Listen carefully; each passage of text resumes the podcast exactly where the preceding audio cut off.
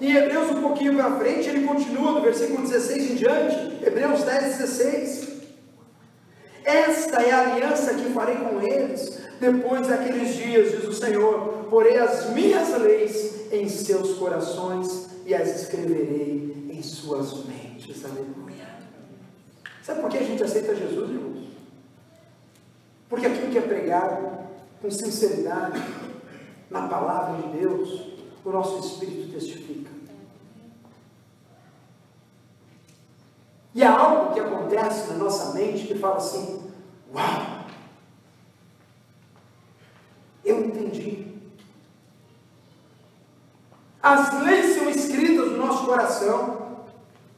E ele continua o texto: Dos seus pecados e iniquidades não me lembrarei mais. Aonde essas coisas foram perdoadas, não há mais necessidade de sacrifício pelo pecado.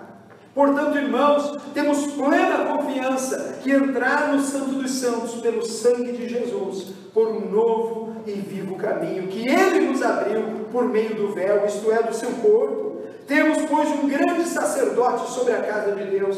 Sendo assim, aproximemo-nos de Deus com um coração que sincero e com plena convicção de fé, tendo os corações aspergidos para nos purificar de uma consciência culpada e tendo os nossos corpos lavados da água pura. Apeguemos com firmeza a esperança que professamos, pois aquele que prometeu é fiel. E consideremos uns aos outros para incentivarmos ao amor e às boas obras. O que, que a gente faz nessa igreja? Somos a sua família. Nós queremos amar você. Nós queremos ser você, parte de uma família só. Aqui não há maior e menor, somos iguais diante de Deus. Aqui nossa única obrigação é amar. E amar sinceramente, verdadeiramente. A nossa única desejo é que você entre neste lugar e você se envolva com a gente e você sinta o bom perfume de Cristo. E que você veja que há algo diferente no povo que proclama o nome de Jesus e este vive.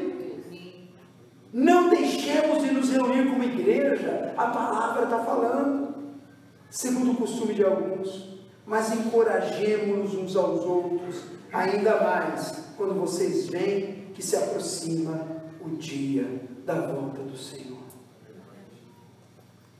Irmãos, eu incentivo você, esteja firme na fé, esteja firme na reunião, esteja firme no culto, Esteja firme em qualquer reunião. Esteja firme, esteja firme, esteja firme. Por quê?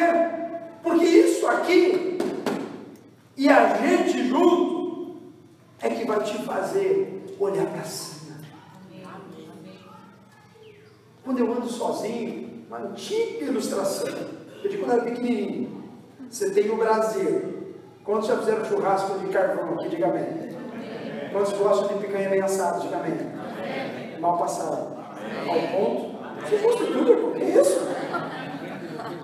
Mal passado, quando é tudo arrasta da fome agora, Jesus que bom. Esquece a carne, você está no espírito agora. E tem aquela churrasqueira. E tem aquele carvão. E você pega uma brasa daquelas e tira do meio daquele fogaréu e deixa do lado. O que, que acontece com aquela brasa? Em 5, 10 minutos ela. Sério? Sério?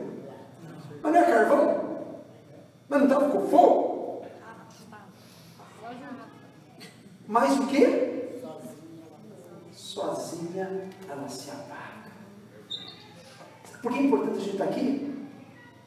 Porque Deus nos usa para nos estimular uns aos outros em amor. Por isso que a palavra diz: não fique em casa domingo à noite. E glória a Deus por você que está aqui. Amém? Amém. Quem está vendo online, sorry, devia estar tá aqui, mas está aqui online então. Glória a Deus. Mas os pilgrims, eles saíram de 1600 com uma certeza no coração que eles conheciam aqueles que eram o dono do destino deles. Eles tinham intimidade com aquele que era capaz de suprir toda e qualquer necessidade. Eles tinham experiência com o Espírito Santo de Deus. E a pergunta que eu tenho que fazer para você, e você tem que fazer para você mesmo, eu tenho tido experiências com o Espírito Santo de Deus? Eu tenho caminhado na fé, eu tenho escutado a voz do Senhor, que tem me dado direção. Eu vim para cá, hoje estou aqui, eu descobri que os Estados Unidos não é um paraíso, aleluia. E eu te garanto que aqueles ingleses de 1600 descobriram também, e de uma forma muito mais dura que você está descobrindo. Semana que vem a gente vai continuar a história. Hoje eu quero ficar só na Europa. Só no 102, preparando as suas bagagens, olhando para o futuro, imaginando aquilo que viria pela frente. Irmãos, eles não estavam vindo para um lugar melhor. Eles não estavam vindo para um lugar mais estruturado. Eles não estavam saindo do seu conforto, da sua zona de conforto, para ir para um lugar aonde eles tinham todas as garantias de segurança e mordomias que nós fizemos e viemos para os Estados Unidos. Mas eles tinham uma coisa: eles conheciam o Deus que eles serviam e os olhos deles tinham sido revelados. E eles queriam uma coisa: poder adorar o Deus da verdade, e ter liberdade, e poder fazer uma sociedade aonde toda a sua constituição é baseada nas Escrituras e na verdade da palavra de Deus. Ou você acha da onde saíram os valores dos Estados Unidos da América? Ou você acha que da onde saiu as bases sólidas de honestidade, as bases sólidas de onde ninguém supõe que você vai passar perto do outro. Sabe de onde, irmão? 66 livros unidos, compactados, 1.600 anos de história, com autores diferentes, em épocas diferentes, inspirados pelo mesmo Espírito, em duas línguas diferentes, traduzido hoje para milhares de línguas, para que o Deus da verdade falasse com você no ano de 2015, em Orlando, na Flórida. E como ele está falando nesse exato momento, por todas as reuniões dos santos espalhados pelo redor do mundo. Já falou para milhões hoje de manhã, falou para milhões à tarde, está falando para milhões o mesmo Espírito Santo de Deus, aleluia. aleluia. Conhecereis a verdade, e essa verdade libertará a sua vida, aleluia. Qual horizonte você está escutando e vendo? Olhe para o horizonte que é Jesus. Terceira coisa e última que eu quero compartilhar com vocês essa noite, que eu não podia deixar de comentar. Olha para mim. Quantos de vocês, o dia que você foi embarcar no avião,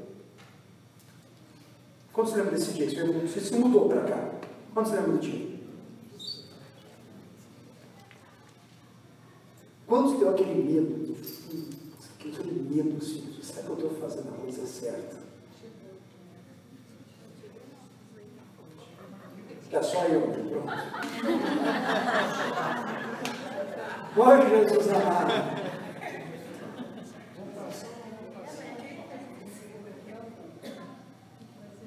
Você já para imaginar o medo desse pessoal em 1620? Olhar aquela embarcação que parecia um bote na época. Tudo de malinha, duas malinhas. Imagina pai, mãe, família, tiracolo. Onde vocês vão? Uma terra nova. Tem cidade? Não. Tem luz? Não. Água encanada? Não. Tem privada? Não. Vamos fazer. Sabe para imaginar o medo desse pessoal? O temor desse pessoal? Se você achou que sentiu medo para os Estados Unidos, por, causa uma, por um motivo ou outro, você imagina o desespero desse pessoal. Terceira coisa, irmãos, que quando a gente tem o Espírito Santo de Deus, é que o medo das incertezas não nos fazem ficar estagnados. Tem gente que fica estagnada na vida por medo. Medo de dar o próximo passo. Medo de andar para frente. Medo de perdoar. Medo de falar com o irmão, com a irmã. Medo. Medo de ver o agir de Deus. Eu não sei, irmão. O amor lança fora todo medo, diz a palavra de Deus. E a Bíblia define o amor como Deus. Deus, Ele é amor. Qual o teu medo hoje? Tem gente que fica parada na vida, parada na vida espiritual, parada na vida profissional, parada na vida do seu casamento, parada na vida do relacionamento, porque não quer abrir mão, porque não quer entender, porque não quer ouvir. Qual o teu medo, irmão? Lança fora o medo. Lança fora o medo. Como é que eu lanço fora o medo? Eu lanço fora o medo quando eu olho para Cristo Jesus. Quando a minha esperança, a minha confiança, ela está integralmente depositada nele, somente nele. Porque, irmãos, Jesus nunca prometeu um mar de rosa para ninguém. Muito pelo contrário, ele no mundo tereis aflições. Mas tem gente que fica chorando nas aflições. Tem gente que não sai do lugar, ah, aconteceu isso, que era. Jesus, ei, tem de bom ânimo, porque eu venci o mundo. Irmão, em nome de Jesus, eu quero dizer para você hoje, tem de bom ânimo. Levanta o peito, estufa, olha para cima. E olha o Deus que te criou, te formou, te trouxe até aqui. Ele é poderoso para fazer infinitamente mais, além, abundantemente daquilo que pedimos ou pensamos, diz a palavra. E muito mais. A Bíblia diz assim: que os meus caminhos não são os caminhos dele. Às vezes a gente fica parado, freeze. Conhece a expressão freeze? Porque ele vai na terça-feira. Assim, freeze quer dizer? Mano, congelado. Né? Quando veio guarda, quando eu época eu trabalhava na polícia lá em Nova York, fazia isso. Freeze! Né? Com esse porte todo máximo que eu tenho, fortão. Se eu fosse o André, cadê o André? Ele chega. É, se fosse o André, tá, né? Eu, não, eu procuro não chegar muito perto dele, porque eu, há uma tendência de eu ficar um pouco complexado, né? Tá, fortão, não nem vou fazer, vamos parar por aqui, vamos. É muito healthy a nossa igreja, né? O pessoal aqui malha pra Jesus amado. Estou tentando me converter nessa área, está difícil. A luta tem sido batalha fora. Tem os irmãos que tentaram essa semana, não podem andar hoje aqui. Eu vou entregar quem é, para não ficar chato para os irmãos. Mas antes do culto aqui, eles falam, pastor, o que aconteceu, irmão? Não, que fiz um exercício na sexta-feira. Posso me andar hoje? Eu falei, fica firme, que Deus sabe, que Deus cura. E a feira tem mais, irmão. Bom, enfim. Tem gente que para do medo, irmãos. Tem gente que ouve vozes exteriores e para. Tem gente que para por qualquer coisa. Em nome de Jesus. Pega o exemplo desse pessoal. Davi, quando ele estava trazendo a arca da aliança. Quero que você abra lá em 2 Samuel 6, versículo 1 em diante. Olha que coisa forte. Quantos conhecem, já ouviram falar do rei Davi? Digo amém. Amém. 2 Samuel, capítulo 6. Versículo 1 a 11. Olha que interessante esse texto, a história, nos conta. Davi é um homem segundo o coração de Deus, diz a palavra. E ela diz assim: olha, de novo Davi reuniu os melhores guerreiros de Israel, 30 mil ao todo. Ele e todos os que acompanhavam partiram para Balaam, em Judá, para buscar a arca de Deus. A arca sobre a qual é invocado o nome, o nome do Senhor dos Exércitos, que tem o seu trono entre os querubins acima dela. Puseram a arca de Deus num carroção novo e a levaram da casa de Abinadab, na colina. Uzá e Aiô, filhos de Abinadab, conduziam o carroção com a arca de Deus. A arca de Deus era a arca que Deus mandou Moisés construir, aonde representou, onde as tábuas da lei eram colocadas dentro e aonde a presença de Deus era forte. A arca representava todo o poder de Deus para o povo de Israel. E o texto fala Davi trazendo esta arca, ele colocou num carroção, versículo 5. Davi e todos os israelitas iam cantando e dançando perante ao Senhor, ao som de todo tipo de instrumentos, de pinho, harpas, liras, tamborins, chocalhos e símbolos. Versículo 6. Quando chegaram à ilha de Nacon, Uzá esticou o braço e segurou a arca de Deus, porque os bois haviam tropeçado. Na ira do Senhor acendeu-se contra Uzá por seu ato de irreverência. Por isso Deus o feriu e ele morreu ali mesmo.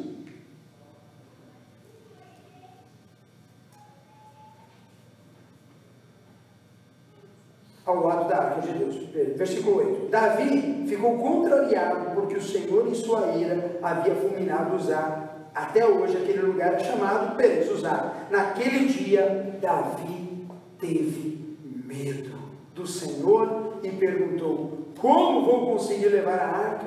Por isso, ele desistiu de levar a arca do Senhor na cidade de Davi. Em vez disso, levou para a casa de Obed-Edom de Gate. Para um pouquinho, só para a gente fechar o raciocínio.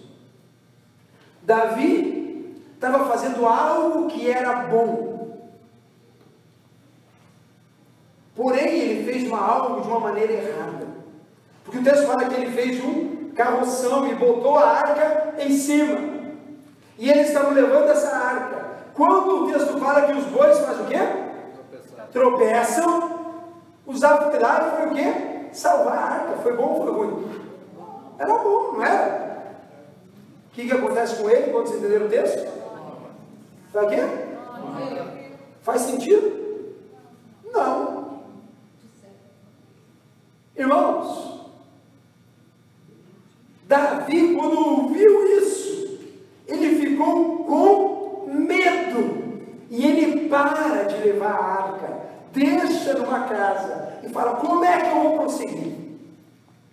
Tem gente às vezes está na igreja, está na presença de Deus, tem relacionamento com Deus, mas torna e faz uma atitude errada. E foi isso que Davi fez. Pegou aquela arca e carregou na carroção. Só que tinha um detalhe: Deus a Moisés não mandou ninguém levar a arca da aliança numa, car numa carroça. Se você abrir lá em 1 Crônicas, capítulo 15, versículo 14 e 15, diz assim: No caso de Davi, a ordem e o mandamento do Senhor era claro, a presença do Senhor. Então os sacerdotes e os levitas se consagraram para transportar a arca do Senhor, o Deus de Israel. E os levitas carregaram a arca de Deus, apoiando as varas da arca sobre os ombros, conforme Moisés tinha ordenado, de acordo com a palavra do Senhor. Em outras palavras, ele estava tentando fazer uma coisa certa de uma maneira o quê? Errada. Tem gente que está na igreja querendo agradar a Deus, tomando atitudes erradas. Tem gente que está na presença de Deus, mas daí não perdoa. Está certo ou está errado?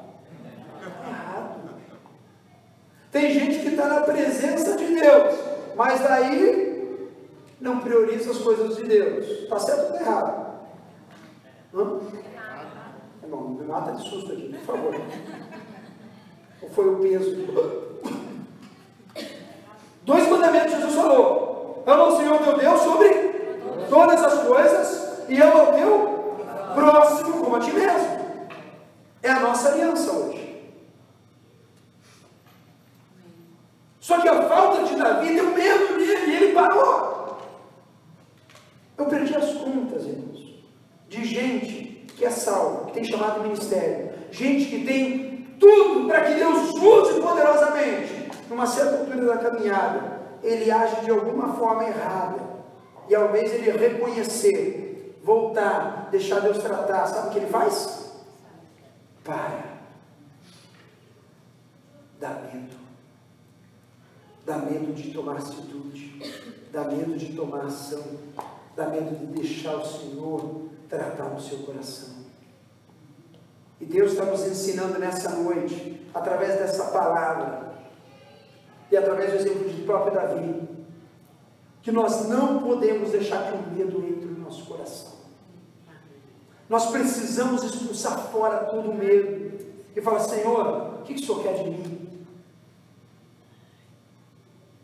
A gente tem que parar e falar: Senhor, eu quero hoje me espelhar nesses irmãos em 1620 e Deus tem um compromisso com o Senhor verdadeiro, sério. Um compromisso com o Senhor, aonde eu não tenha expectativas humanas, mas a minha expectativa seja em Deus e somente nele. Eu tenho que olhar para esses irmãos hoje e falar: Senhor, o meu horizonte é o Senhor, e a minha esperança é o Senhor. E se eu vou trabalhar amanhã de limpeza, glória a Deus que eu vou trabalhar de limpeza. Se amanhã a construção é carregar móvel, é limpar carro, é varrer chão, glória a Deus que é para o Senhor. Porque a minha esperança não está em trabalho, não está em dólar, não está em circunstância, não está em imigração. A minha esperança é no Deus vivo, autor e consumador da minha fé.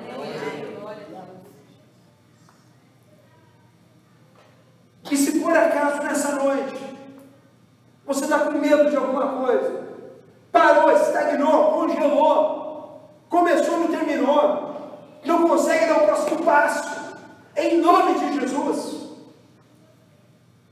Eu quero que você hoje olhe para o teu coração e fale, Senhor, eu quero o Senhor. O meu lugar, Pai, é no Senhor. Jesus, talvez eu me decepcionei muito nessa vida. Talvez, Pai, eu esteja hoje aqui com a minha alma cansada de esperar em coisas. Talvez eu venha até para os Estados Unidos achando que isso aqui era uma coisa e aqui é outra. E meu coração está angustiado, porque eu não sei o dia da manhã. Eu gostaria, Pai amado, de hoje, nessa noite, ouvir a Tua voz e sentir o Senhor bem perto de mim. Pai me guiando, me ungindo, Deus caminhando a minha vida, e que o meu coração deixasse ser um coração doente para ser um coração saudável no Senhor. Que nessa noite eu possa olhar para esse testemunho de pessoas que saíram da zona de conforto, das, daquilo que elas confiavam, daquilo que elas conheciam, e entraram numa viagem para o indevido, para o improvável, para o desconhecido, mas uma certeza eles tinham, a esperança no Deus vivo, aleluia. Eu quero que se coloque de pé nessa noite. A gente vai cantar uma canção aqui agora.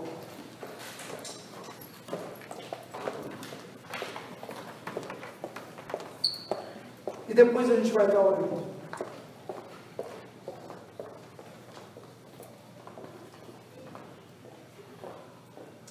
Eu queria que você, nesse momento, você olhasse para o teu coração, fechasse os teus olhos, baixasse a sua cabeça.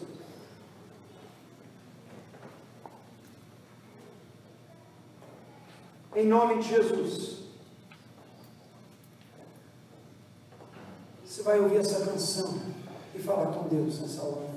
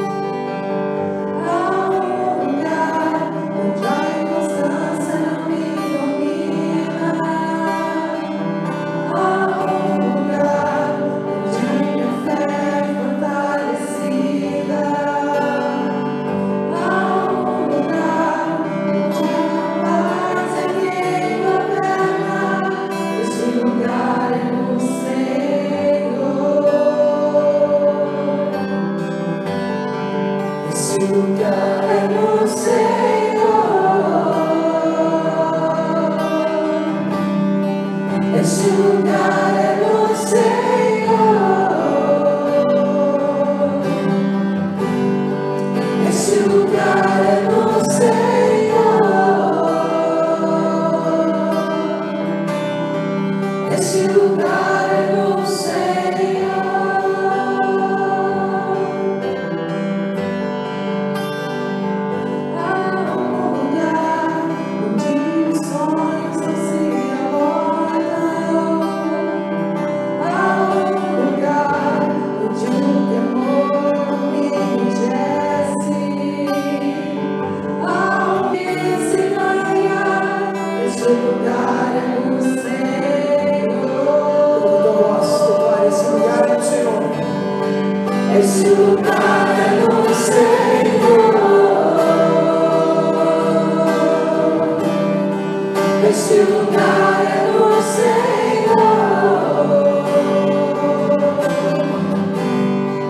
esse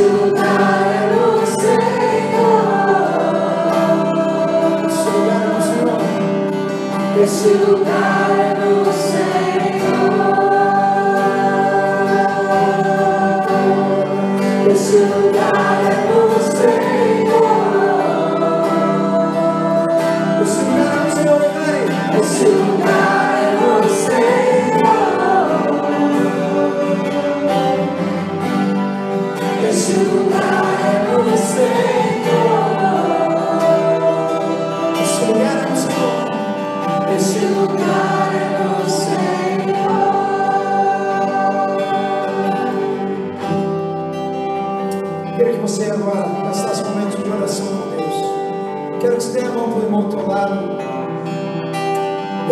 você ore ao Senhor é nessa hora, em nome de Jesus.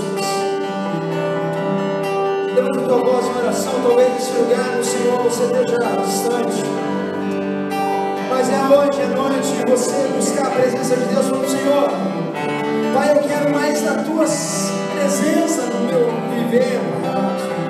Pai, eu quero, Deus, sair da minha zona de conforto, Jesus. Eu quero, Deus, sentir o Senhor, amado, bem perto aqui nesse lugar.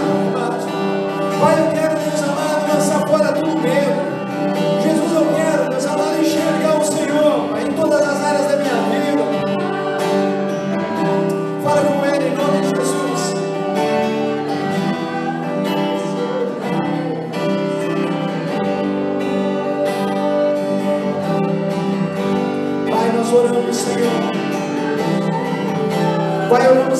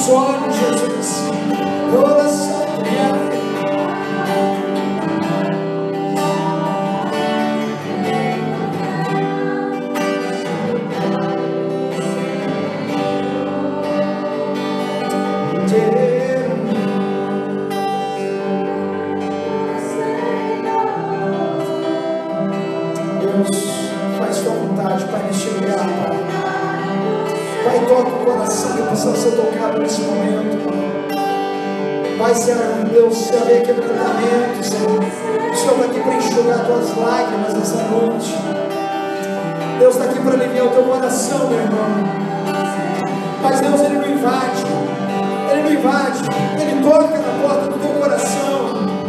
E Ele pede, Ele fala, Senhor, aquele que escutar a minha voz e abrir o seu coração. Eu entrarei, eu cearei com ele e ele comigo. Ah, Deus, ele quer adoradores que o adorem em espírito e verdade.